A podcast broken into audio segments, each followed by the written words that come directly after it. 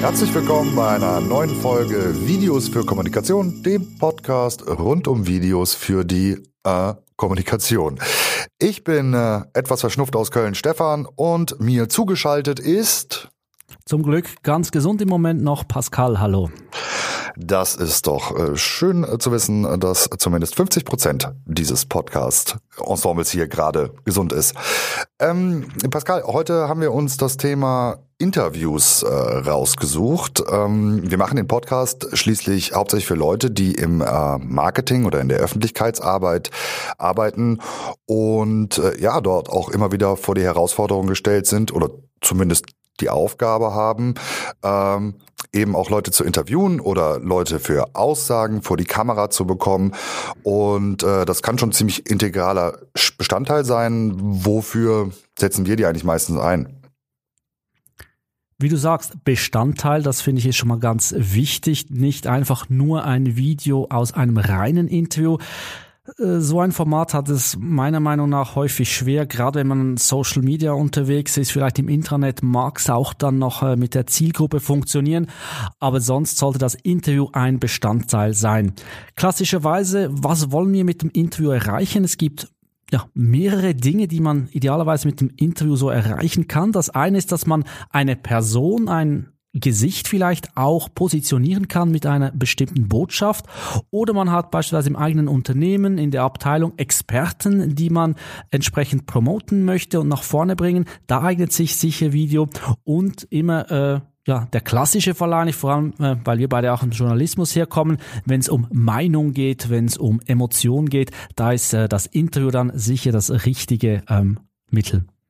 Genau. Ich würde äh, eine kleine Änderung noch machen. Jetzt, wenn man zu Interview vielleicht auch noch sogar die Aufsager mit reinnimmt. Natürlich kann man die auch als Einzelvideos machen, gerade wenn es darum geht, so kurze Snippets zu haben äh, äh, ähm, für den Social Media Auftritt. Man hat meinetwegen, was weiß ich, einen Bericht, der irgendwie hochgeladen ist und man hat dann nochmal so eine knackige Aussage oder eben Zusammenschnitt von mehreren knackigen Aussagen von unterschiedlichen Beteiligten. Da kann das auch durchaus mal so funktionieren. Es kommt halt immer letztendlich auf den Zweck an, ähm, was man damit bewirken will. Wenn ähm, man äh, da bei knackig und bei kurz ist, bin ich völlig bei dir. Ich habe nur von meinem geistigen Auge Videos gesehen. Da hat der SEO so drei, vier Minuten ziemlich langfertig ähm, irgendwelche Neuerungen präsentiert und das ist ein, ein Videoformat, wo ich finde, das wird es sehr schwer haben, Zuschauer zu finden. Richtig. Da geht es aber dann schon fast wieder um den grundsätzlichen Fall des Storytellings. Wie baue ich was auf? Das ist dann ja letztendlich in einem Interview auch nicht anders oder in einem Snippet-Video von, von Interviews auch nicht anders als in einem anderen Video. Das sollte halt schon interessant genau. sein und Gesetz die Leute nicht der verlieren. Fall, wir möchten jetzt so ein Video produzieren. Stefan, was würdest du äh, für, für Tipps mitgeben? Gerade wenn auch Menschen dann vor die Kamera bittet, die vielleicht nicht so viel Erfahrung haben, die nicht so ja oft vor der Kamera gestanden sind. Ja, genau. Und ich glaube, das ist bei Interviews oder bei Aufsagern halt einfach das, das größte Problem, dass halt Leuten die, die Routine fehlt. Man hat es da vielleicht ein bisschen einfacher, wenn man jetzt in einem großen Konzern ist, ähm, wo derjenige, der interviewt werden soll, andauernd Interviews gibt oder sehr geübt dabei ist, äh, Präsentationen zu geben. Ähm, aber es gibt halt einfach viele, die sich entweder nicht wohlfühlen äh, oder manche sind halt auch einfach gar nicht dafür gemacht, müssen dann aber trotzdem ran. Und ja, da ist halt äh, das A und O wie bei vielen Sachen einfach die die Vorbereitung.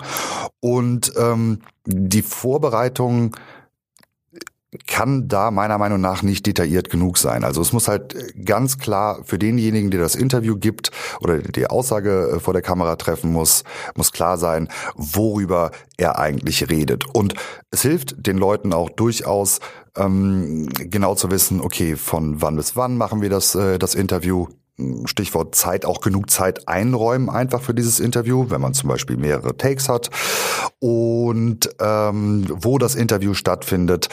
Ähm, und bei der Vorbereitung ist vielleicht noch darauf zu achten, äh, dass man wirklich umgeht, dass der, der die Antworten geben soll oder die Aussagen tätigen soll, halt wirklich diese auswendig lernt, Das merkt man eigentlich immer. Es gibt manchmal die Situation, das muss man auch ganz klar sagen, wo es unumgänglich ist, wenn jemand halt äh, einfach überhaupt nicht damit umgehen kann. Ähm, normalerweise reicht es aber, wenn man sich ähm, als derjenige, der vor der Kamera steht, sicher dessen ist, was man sagen will, vielleicht in, in ein paar Bullet Points äh, und das auch vorher ein paar Mal geübt hat, aber man sollte es halt nicht auswendig lernen, weil das merkt man. Das wäre so für mich die Vorbereitung äh, diesbezüglich. Ähm, Wichtiger ja Punkt, das Auswendiglernen aus äh, meiner Vergangenheit, ich gebe beispielsweise auch nur sehr, sehr ungern und eigentlich mache ich das nie freiwillig, die, die Fragen, die ich da stelle, aus der Hand, weil dann passiert häufig das, dass der Interviewpartner top vorbereitet vermeintlich kommt und, und sich alles da äh, rausschreibt und auswendig gelernt hat. Ich gebe ihm in der Regel immer den Themenkomplex an. Wir sprechen um, um das oder jenes und dann Bullet Points, ein, ein, ein guter Tipp, dass der Interviewpartner sich vielleicht daran orientieren kann, aber auch sich dagegen wehrt, wenn der Interviewpartner vorschlägt, ja, wir können ja irgendwo ein Blatt aufhängen und er liest das ab oder mit der technischen Variante einen Teleprompter einsetzen. Auch das funktioniert eigentlich nur, wenn man geübt ist und wenn man das auch kann. Ansonsten wirkt es sehr, sehr aufgesetzt und, und schwierig auch als, als Zuschauer, Zuschauerin dem zu folgen. Da sage ich, da hat's lieber mal einen kurzen Versprecher, den Verstolperer. Dafür spricht man eher so, ja eben, wie man spricht. Und, und das kommt viel natürlicher dann rüber. Ja, genau, das ist auch ein, eigentlich ein guter Einstieg äh, in das, was ich als nächstes sagen würde. Da überspringe ich jetzt mal einen Schritt, den wir gleich noch nehmen würden. Da geht's halt darum, wenn diese Position, äh, Person halt vor der Kamera steht, dass man ja ganz lapidar gesagt einfach für eine angenehme Atmosphäre sorgt. Das heißt erstmal demjenigen klar macht, man sorgt schon dafür, dass er gut vor der Kamera wirkt. Ähm, auch klar machen, dass es halt eben kein Problem ist, dass man zwischendurch Versprecher hatte. Ich hatte jetzt gerade schon drei, glaube ich, in dem letzten Satz so ungefähr. Und ähm, ja, diese aber dann halt, da ist auch wieder diese Zeit, äh, der, der, der Aspekt, zu sagen, okay, wir haben, wir haben auch die Zeit, wir können es auch nochmal neu machen, ja, wenn man es jetzt komplett verhaspelt hat oder was man nicht unbedingt machen sollte, ist, wir können es auch schneiden später. Kann man meistens, ist aber nicht immer ganz so einfach, je nachdem, wie man das Video äh, oder das Interview ähm, bereitstellen will. Ein, einen kleinen Anhang habe ich noch zu dieser nicht auswendig äh, Lernsache. Das ist natürlich so die Welt, wie sie da am besten wäre. Aber ähm, ja, ich meine, gerade wenn man jetzt irgendwie mit dem Geschäftsführer das macht und man ist der Marketingverantwortliche, dann kann man zwar versuchen, das auszudiskutieren, man kommt aber auch manchmal zu dem Punkt, dass er die Fragen halt vorher haben will.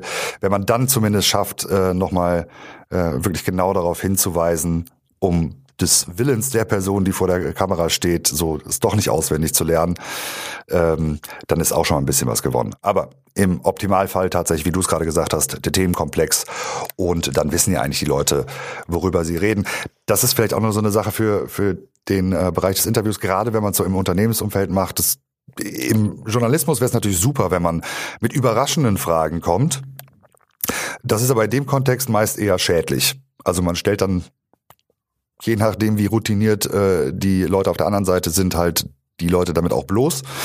Ähm, da ist schon wichtig, dass dann auch so ein Vertrauensverhältnis da besteht und äh, ja, es halt einfach vorher klare Absprachen gibt. Ähm, mal abgesehen vom, vom Inhaltlichen, technisch, vor allen Dingen, wenn man jetzt vielleicht auch kein, ähm, keine Profis dabei hat, sondern das mit, mit, mit Hausmitteln macht, äh, gibt's ja auch ein paar Sachen zu beachten. Auch hier würde ich sagen, ist Vorbereitung das A und O, also dass man selber das Equipment kennt und dass es so funktioniert, äh, wie es funktionieren soll. Sprich, ich würde mir im Vorhinein schon Gedanken machen, wo baue ich das auf, wo mache ich das Interview, würde auch das alles schon einrichten, bevor der Interviewpartner kommt, würde alles durchtesten, ob die Kamera, ob der Ton funktioniert. Einfach auch aus dem Grund, wie du gesagt hast, dass man danach, wenn der Interviewpartner oder die Interviewpartnerin äh, auf, auf Set erscheinen, dass man da die Zeit Zeit und die Kapazität hat, sich darum zu kümmern, um eine gute Atmosphäre ähm, zu schaffen. Und es wirkt schon sehr irritierend, wenn man dann noch an irgendwelchen Kabeln oder Knöpfen rumfummelt. Ähm, darum all das würde ich in der Vorbereitung machen, dass man weiß, dass das sitzt. Ja, wie kann man sich das Leben einfacher machen? Indem, dass man sich auch vielleicht eine ruhige Umgebung sucht. Es ist einerseits für den Interviewpartner, die Partnerin, einfach in einer ruhigen Umgebung sich zu konzentrieren, zu sprechen, als wenn man irgendwie mitten in einem Großraumbüro oder in einer Fabrikhalle stehen würde. Und das zweite ist auch, auch technisch. Gerade wenn man keinen Tontechniker dabei hat, zwar vielleicht ein vernünftiges Mikro, ist es trotzdem sinnvoll, das in einer ruhigen Atmosphäre zu machen, um einfach Störgeräusche auch bei der Aufnahme zu vermeiden. Genau, und Licht, wenn man, wollen wir noch kurz über das Licht sprechen? Ich nehme nicht an, dass man jetzt dann groß mit dem Lichtset oder Lichttruck da auffahren kann. Wie du immer, hat mit, mit, immer mit, dabei, Pascal. in, in der kleinen Hosentasche mit dem äh, mit Hausmitteln.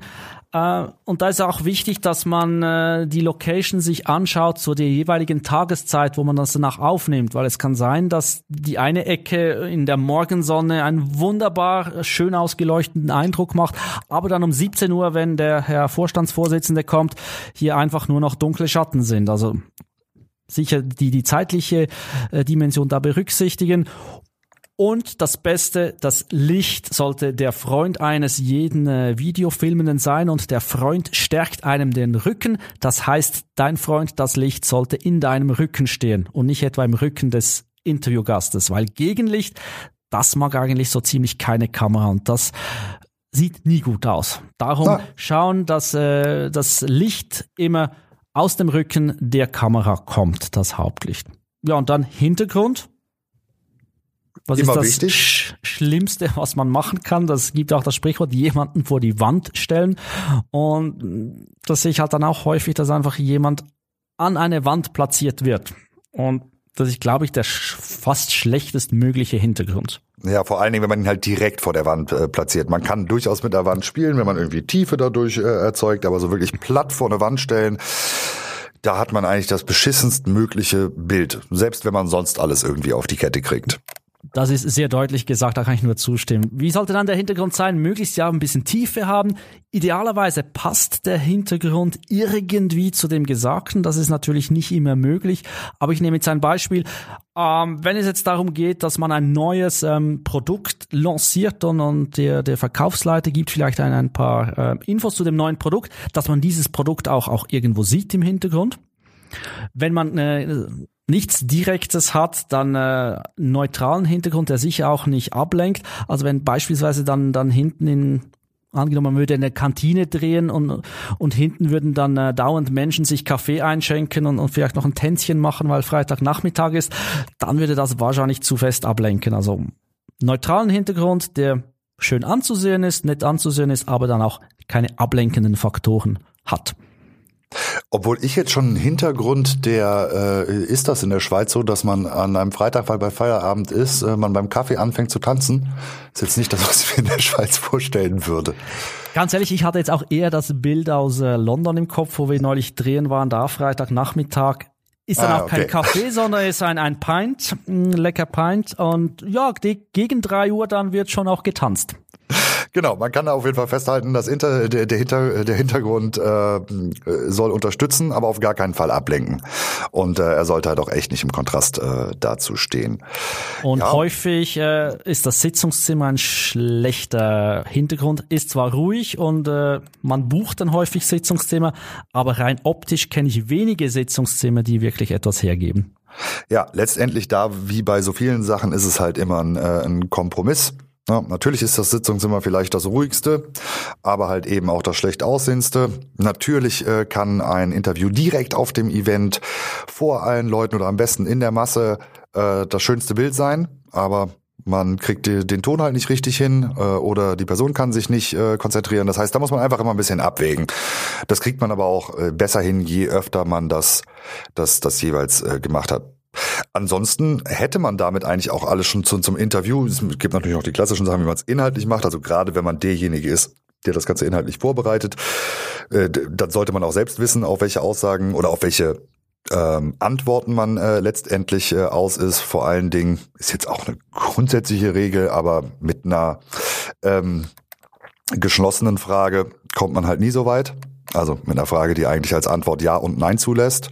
Ähm, auch dabei manchmal beachten, je nachdem, wie man äh, die Videos danach nutzen will, dass die Frage so gestellt ist, dass der Antwortende vielleicht eben das Fragethema auch nochmal aufgreifen kann, damit man es halt ohne die Frage äh, auch unterbringen kann und es für den Zuschauer letztendlich verständlich ist, der die Frage ja nicht mitbekommt. Auch da hilft es manchmal, wenn der Fragende tendenziell eher nur fragt und nicht allzu viel erzählt und das Thema einführt, weil das sind alles Sachen, die man später dann irgendwie wieder anders unterbringen muss. Wenn man weiß, dass man sie in einem größeren Videobeitrag auch irgendwie anders aufgreifen muss, ist okay, aber ansonsten sich da als, als Fragender auch so knapp und präzise wie möglich zu halten. Das kann man ja dem Interviewpartner auch mitgeben, dass er so antworten soll, dass man die Antwort alleine nutzen kann, ohne die Frage im, im Briefing. Was auch noch äh, ab und zu gefragt wird, ja, Kleidung, was gibt es da zu berücksichtigen, vor die Kamera tritt, ohne jetzt hier großer Modeexperte zu sein, weil das ist definitiv nicht meine Expertise. Es gibt Farben, die funktionieren besser, die funktionieren schlechter. Prinzipiell würde ich mal sagen, eher auf Rot verzichten und auf Schwarz verzichten. Auch reines Weiß für die Kamera schwierig. Die Kleidung sollte natürlich irgendwie dem Anlass entsprechend sein, also im Business-Kontext auch entsprechend so angezogen sein oder wenn es eine New Economy äh, ist, dann halt auch gern in, in T-Shirt und, und Shorts äh, unterwegs sein. Auf auffällige Muster, Brands, Schriften würde ich jetzt verzichten. Und wenn man sich das Leben einfach machen will, einfach wenn man ein Ansteckmikro hat, ist halt ein Hemd, ein Jackett oder so einfacher, als wenn man im kleinen Schwarzen da erscheint und äh, dann noch ein Mikro irgendwie anbringen soll. Also wenn ich Kleidung äh, ja, wünschen kann, werde ich das so sagen, kein Rot, kein Schwarz, kein Weiß, keine auffälligen Schriften und keine klein gemusterten Dinge. Das ist sehr gut zusammengefasst. Eine Frage würde ich dir noch stellen, weil die höre ich immer wieder in Schulungen, die ich gebe. Wo schaut der Interviewpartner während des Interviews hin? In die Kamera? Neben die Kamera? Grundsätzlich eigentlich immer denjenigen an, der fragt. Das wäre dann neben die Kamera. Hier muss man aber auch einfach ganz klar unterscheiden. Äh, ist es äh, eben ein, eine klassische Interviewsituation, wo jemand was gefragt wird und was erklärt, oder äh, macht man es eher als Aufsager? Ne? Also jemand, der vor der Kamera steht, spricht direkt den Zuschauer an. In dem Fall würde er dann in die Kamera auch gucken das sind so die, die, die, die, die grundsätzlichen Regeln. Kann man natürlich auch immer brechen und mal ausprobieren damit. Ähm, wirkt aber tatsächlich komisch. Also wenn man wirklich diese Interviewsituation hat und jemand da was erklärt und nicht direkt jemanden anspricht, ähm, wirkt es sehr, sehr merkwürdig, wenn er direkt in die Kamera guckt.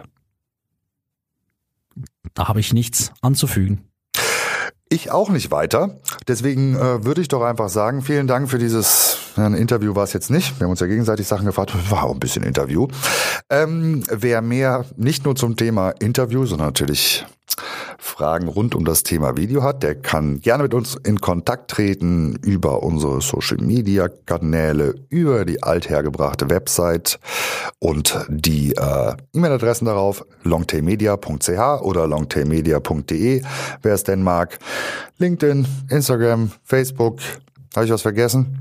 Nö, eigentlich nicht. Telefon gibt's auch noch. Und wir nehmen natürlich gerne auch Kritik und Vorschläge zur Sendung an. Das heißt, wenn es ein Thema gibt, äh, was euch äh, da besonders interessiert, dann immer her damit.